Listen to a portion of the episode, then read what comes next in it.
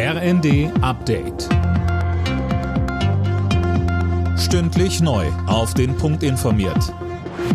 Ich bin Laura Mikos. Guten Tag. Beim Thema Kampfpanzerlieferungen an die Ukraine gibt es immer noch keine Entscheidung. Außenministerin Baerbock hatte sich zwar offen für eine Lieferung von Leopardpanzern an die Ukraine durch Polen gezeigt, eine klare Aussage von Kanzler Scholz steht aber immer noch aus. Auch auf dem EU-Außenministertreffen dürfte es um die Lieferung von Kampfpanzern gehen.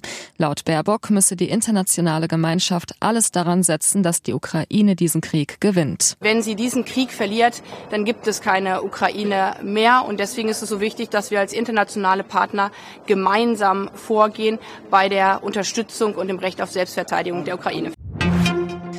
Ärztevertreter sind für ein Ende der Maskenpflicht in Praxen. Der Chef der Kassenärztlichen Bundesvereinigung Gassen sagte dem Redaktionsnetzwerk Deutschland, die pandemische Lage ist vorbei.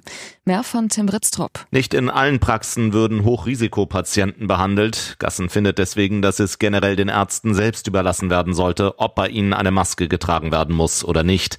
Ähnlich hat sich der Deutsche Hausärzteverband geäußert. Als erstes Bundesland hat Bayern angekündigt, dass die Maskenpflicht in Arztpraxen aufgehoben werden soll.